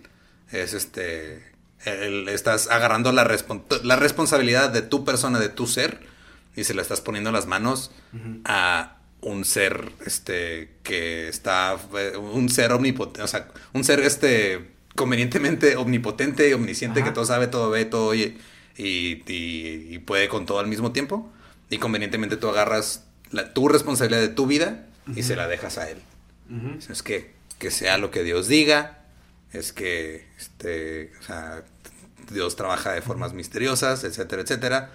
Y, y por eso, por eso funciona, porque los seres humanos somos, pues, somos miedosos, güey. Y eso no lo vemos nada más en el cristianismo, lo vemos también. No, hacen en todas, sí, o sea, en todas. en- ajá. Por ejemplo, el, eh, la religión de, de, eh, las religiones o la religión, no sé cómo el- el- en India, eh, desde que naces, naces así como con tu paquete de dioses dependiendo del estrato social de donde nazcas. Y no, es, un, es una pared que no puedes pasar en toda tu vida. Y ahí como te la juegan es, a lo mejor en tu siguiente vida te toca Sí. escalar esa, esa escalera de, de, de privilegio, por así decirlo. Que también, por ejemplo, si la, o sea, viéndonos el punto de la reencarnación, algo que siempre se me ha hecho como muy curioso es, este, si tu religión cree en la reencarnación, ¿cómo evitas que todos estén suicidando cada 10 años? Sea, ¿qué, qué castigo te tienes que inven- inventar de los dioses para decir, ah, esta vida no me gusta, pero mi conciencia se ve a otro, a otro ser, si me muero, me mato aquí de una vez, chingue su madre. Entonces tienes que crear un castigo peor todavía que, o sea, que evite eso, ¿no? O sea, es este... Son muchas cosas, o sea, son muchas... Son como que yo siento que las religiones van como que construyéndose sobre la marcha, ¿no? Es Ajá. eh, una de las experiencias más, este, de decir, donde he llorado así cabrón de la risa fue viendo Book of Mormon, la obra de, de estos güeyes, de Mark Parker y Stone de South Park. Y hay una, hay una parte de, la, de una, una canción, porque toda la obra se trata de van unos este, mormones Ajá. a África en una misión. Y cuando llegan a África se dan cuenta que no los entrenaron para lo que se encontraron. Llegaron y estaba un che güey guerrillero matando a la gente del pueblo y todo. Pero el más creyente dice, no, ya huevo, yo creo y yo soy mormón y yo creo, yo creo. Y, y está explicando que no, pues es que yo creo que... Y te explica como todo lo que creen los mormones, ¿no? Los mormones hubo eh, en los 60s eh, como que hicieron un cambio a toda la religión donde ya aceptaban a la gente afroamericana. Ah, sí, sí, sí. Entonces sí. hay parte de la canción donde está dice, y yo creo que en el 67, este, o no me acuerdo en qué año exactamente, eh, Dios cambió su opinión sobre los negros y dice, güey, Porque realmente para los, sí, para los mormones los negros eran como eh, intentos fallidos, algo así, no están como muy estigmatizados. Sí, y es, es todo ese pedo de van sobre la marcha corrigiendo cosas. O sea, por eso tú ves ahora, por eso ahora el Papa Francisco es el Papa cool porque no condena tanto como los an- papas anteriores, ¿no? Porque es el que hasta cierto punto se ha adaptado un poquito más a la sociedad y va corrigiendo sobre la marcha. O sea, porque antes era de, no, las mujeres tienen que hacerle caso al esposo y si se muere el esposo tienen que casar con el hermano. Ahora es de, no, ok, está bien. Tienes- Las mujeres pueden opinar, no hay pedo. Y, o sea, y ese es el punto. Opinar. Sí, güey, ese es el punto donde está la iglesia Sí, católica sí, ahorita, sí, la neta. sí, Sí, no, sí, que opinen, pero en sus conventos. No las queremos de sacerdotisas a las mujeres. O sea, Sí, y realmente, o sea, yo hablaba con una, con una persona en una, ocas- en una ocasión, y esta persona es muy, es muy, muy cristiana. Y él le decía, bueno, o sea, ok, está bien que, que creas en esto, pero, o sea, yo, la premisa era, ¿por qué Jesús no se casó? Y me decía, pues porque era el hijo de Dios. Y sé qué. a ver, ¿qué has leído de la, cu- de la cultura judía? O sea, no, pues la Biblia. A ver, la Biblia no habla de la cultura judía, la Biblia habla así como de los sacramentos que pues, marcaba así, ¿no? O sea, por así decirlo. Le digo, si tú te vas y lees sobre la cultura judía, o sea, ese güey tenía que estar casado a los 21 años, si no era joto y lo mataban. Así era la ley. O sea, y en ese entonces el vato pues no era nadie. O sea, era un carpintero, así. Entonces, lo que yo le explicaba, le digo, es que tú no O sea, puedes estás- basar tu vida en un libro que estuvo controlado por una institución que ejerció el poder sobre la humanidad por más de mil años. O sea, ¿cuál es la motivación que ellos tendrían para en un momento decir así, ah, toma, sí, esto es lo que usamos para controlar? Pues obviamente está editado, está... ah, no, claro. Y, y está- también todo, todo el ritual de la misa está.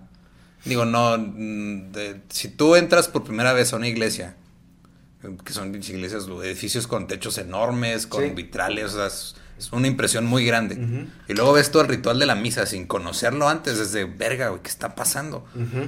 O sea, pero estamos tan acostumbrados a verlo porque desde chiquitos nos llevaban. Pero si tú traes a alguien que nunca lo ha visto, se quedan así como que, güey, ¿qué es esto? Sí. que, o sea, y sí, sí impone, porque es un ritual. O sea, y, y lo que impone también es que mucha gente lo sigue haciendo. Y dices, ah, ok, entonces, pues, si, tan- si hay 200 personas en esta iglesia haciendo lo mismo, pues tal vez tengan algún punto. O sea, tal vez este tiene un motivo o tiene una razón de ser. Sí, vemos, por ejemplo, en el, en el episodio que tiene usted de Jonestown, que, o sea, muchas veces eh, entras tanto en ese tipo de rituales donde se vuelve un culto y no te das cuenta. Hasta que ya estás bien empinado dentro de él. Sí. Y esa, esa parte es eso, o sea, juegan con los sentimientos de las personas. Porque ahorita, pues, nadie sabe qué pedo. O sea, como que sí puede haber un Dios, puede no haberlo. Y realmente la certeza pues no está en eso, o sea, si nos vamos a cosas muy pragmáticas, pues podemos, o sea, inferir que así como hay vida en la Tierra, hay vida en muchos otros lugares. Sí, y también Ahora. podemos, eh, y, y creo que también parte de, de ese pedo es de, como seres humanos estamos condicionados a siempre este, estar relacionando todo lo nuevo que conocemos con nuestras experiencias anteriores. Ajá. Entonces, por ejemplo, si vas a buscar vida en otros planetas, ¿qué buscas como ser humano? Vida que se parezca a la humana. Ajá. Entonces ya está comprobado que hay vida en otros planetas o en meteoritos. o- digo, son bacterias, pero es vida. Ajá. O sea, entonces, ¿por qué está, o sea, siempre estás tratando de... De después encon- la escalan a vida inteligente. Ajá, ya, esa vida inteligente, quién sabe, a lo mejor esas pinches bacterias saben cálculo, güey, no sabemos. Puedes hablar con ellas, yo no. Ajá, ajá. O sea, es este... Pero como seres humanos, en nuestra percepción limitada, o sea, es que el ser humano es el, eh, creo que la, la- la mayor como, bueno, de- desde mi perspectiva, el- como que nuestra mayor limitante es el saber lo limitados que estamos. Porque sabemos que hay muchísimas cosas que nunca vamos a entender porque está fuera de nuestras limitaciones. Y esa es de las cosas, como de, de las cosas filosóficas más, como hasta suena condena, güey, suena, Sí. Suena tortura, así de, o sea, si hay, si hay un Dios que creó al ser humano con la capacidad de saber que no puede saberlo todo, Ajá. te se me hace hasta cruel de su parte. Que ahí es lo que les digo, es que si tú crees en Dios, crees en alienígenas. Pues sí, porque no es, no es un ser de este mundo. Ajá. Es donde, no, a ver, ¿qué es? ¿Está aquí? No, está acá, es un ser hasta multidimensional, por así decirlo, ¿no? Ajá. Que vive en otra, en otro lugar, no sé en dónde. Pero en, el tema de alienígenas, y volviendo a las teorías de conspiración un poquito eh, atrás, ¿tú en qué punto crees que, o sea, si, si hubiera vida y contactáramos con ellos, ¿crees que realmente sí estaría muy como manejada o muy gestionada por, por el gobierno? ¿O cuál sería el beneficio que ellos tendrían en cuanto a lo que tú a lo mejor has, han investigado? han El beneficio eh, sigue siendo y siempre va a ser eh, el que las cosas se queden como están. Ese es el beneficio siempre. Sí, y, es- o sea, y esa lógica se, se, se puede trasladar a muchas otras cosas. ¿Por qué ahorita, con un continente que está ardiendo en llamas, todavía hay gente que no quiere este, meterle dinero o que no, o sea, porque los gobiernos no se arriesgan a invertir en energías renovables que pueden ayudar. O sea, ya el cambio climático es un hecho, quieras o no, ya está Sí, comprobado, ajá. está medido y todo. Pero, ¿qué pasa? Por ejemplo, en Estados Unidos hay muchísimos senadores que tienen acciones en compañías de petróleo y de gas natural. Si metes energías renovables, pues los chingas a ellos. Y ellos es que están buscando que se queden las cosas como están. Porque si quedan las cosas como están, ellos pueden seguir haciendo lo que han estado haciendo, que es juntar un recurso que es un, papelito que tiene el valor que, pues, que se le da según Sí, lo un que valor arbitrario, por así decirlo. Entonces, eh, yo siento que ese es el beneficio, porque cuando una persona llega al poder, lo que quiere es mantener el poder. Sí, claro. de eso se Entonces, trata. si se de repente llega otra, o un ser fuera de aquí que puede amenazar ese poder, pues, no, lo vas, no, no vas a dejar que la gente sobre la que tienes poder se entere. O sea, ya yéndonos así a cosas conspiranoicas, ese siento yo que es como así la, la dirección principal de eso, es de por qué voy a yo a, a cederle mi poder a alguien más. O Sí, por qué claro. voy yo a arriesgar mi poder por lo que podría ser un bien común, ¿no? O sea, el bien común, pues yo lo decido porque por mis huevos. Pues es que realmente sí, o sea, la gente que está arriba quiere conservar el poder. Entonces. ¿Cuál es la manera más fácil de conservar el poder? Que nada cambie. Entonces, supongamos que llega una civilización alienígena y aquí es donde, donde te digo que mi corazón se parte porque yo sí quiero creer que Ujú. hay alienígenas ahorita ya que nos contactaron, que, que pues están, pues no así como tipo hombres de negro, pero como que si hay algún interés de su parte y, y volvemos como que a la más común que son los grises, ¿no? Sí. que esos güeyes están buscando como recuperar cierta humanidad que perdieron. Entonces la manera de hacerlo es yo te paso al gobierno que se llama Influyente Tecnología y tú te encargas de que pues nadie se dé cuenta que yo ando aquí haciendo mis chingaderas. La parte donde como que truena esa, o sea, esa lógica que digo yo, sí, sí puede que sea, es donde por la paradoja de Fermin, Sí, Fermi siempre truena todo. que es que es lo que dice, o sea, si esa si esa mm, civilización fue capaz de salir de su sistema solar y luego encontrarnos y luego establecer comunicación, o sea, quiere decir que no es, es una sociedad que es benigna porque pues no se destruyó a sí misma. Entonces supo colaborar como equipo para dar ese brinco. Entonces, ¿por qué vas a llegar a, a una civilización afuera de tu sistema solar y vas a ser un culero con ella? Si tú ya como por definición, por threshold, ya eres benigno. Ahí es donde, donde como que ya no encaja esa parte. Pero si lo piensas desde la naturaleza del humano, siempre que hay una civilización con mayor tecnología y llega a un lugar donde hay menos, siempre le va muy mal a la que tiene la que menos tiene tecnología. Entonces ahí es donde, donde ya esa parte no me cuadra. Pero ¿cuál es tu take? Yo pienso que a veces nos enfrascamos eh, en nuestra línea de tiempo en- o en nuestro fragmento.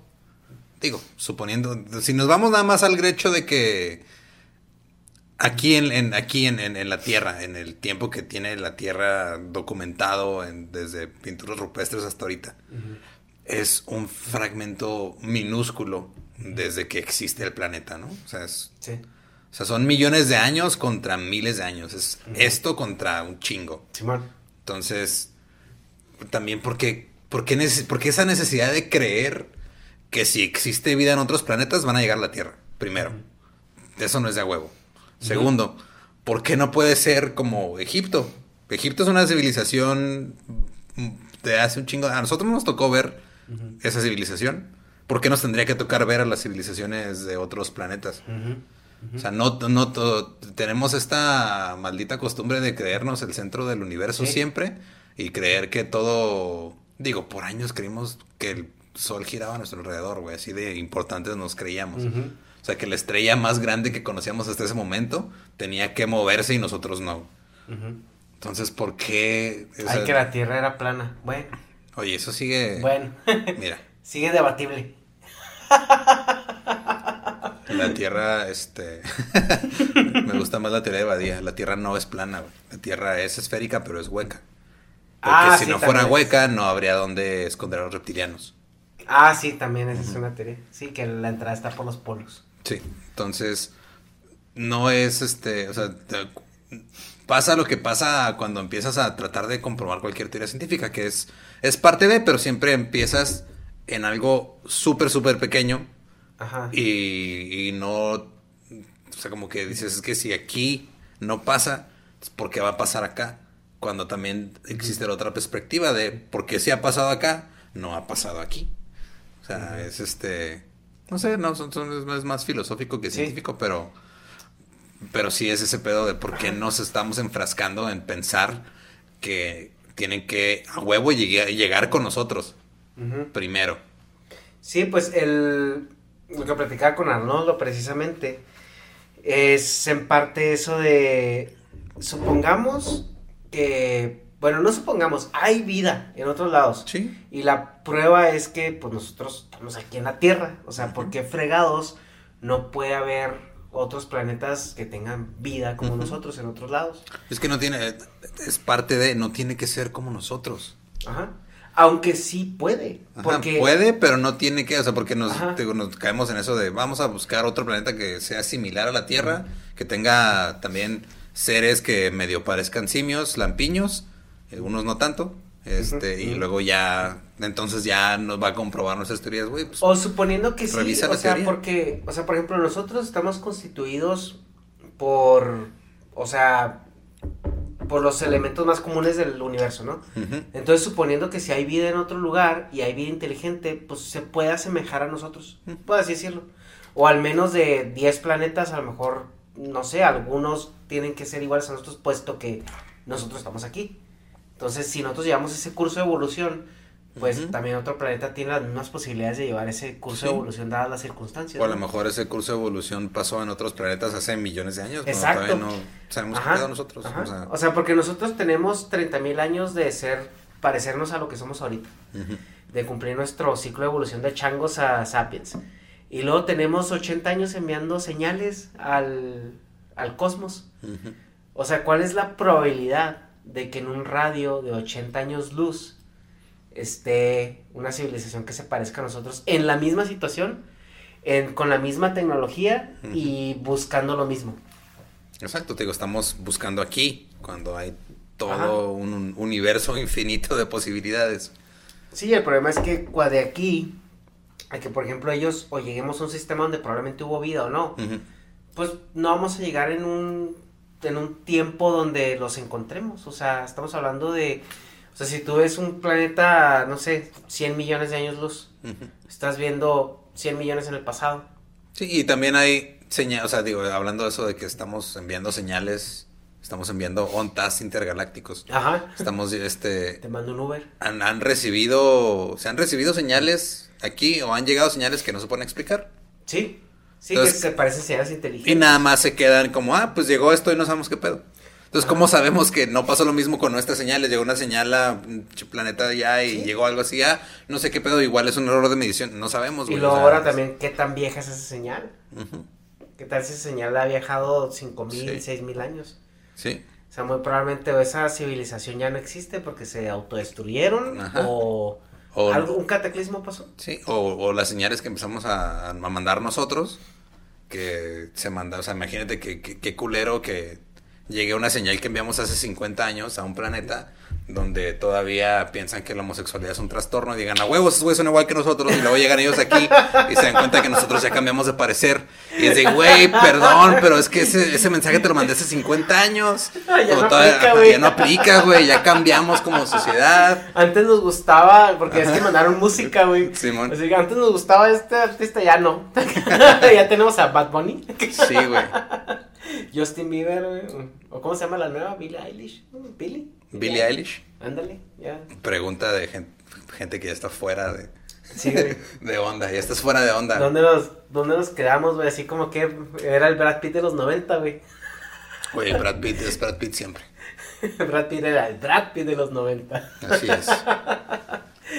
Lolo, pues, muchísimas gracias. Gracias por la aquí. invitación. Este, qué, qué padre que, que te diste el tiempo para estar en este espacio y espero que te hayas divertido. Que al menos te haya gustado la carta blanca. ¿Te, pa- te Ah, eso siempre. todavía? Nunca no- nos mandaron como tres gorras y, Bueno, mándales más y cosas. 12 cervezas. Ay. Se las merecen. Mira, ya estamos pisteando carta blanca. No, pues gracias por la invitación, Ernesto. ¿Algo más que quieras agregar? No. Todo. Excelente. Muy bien.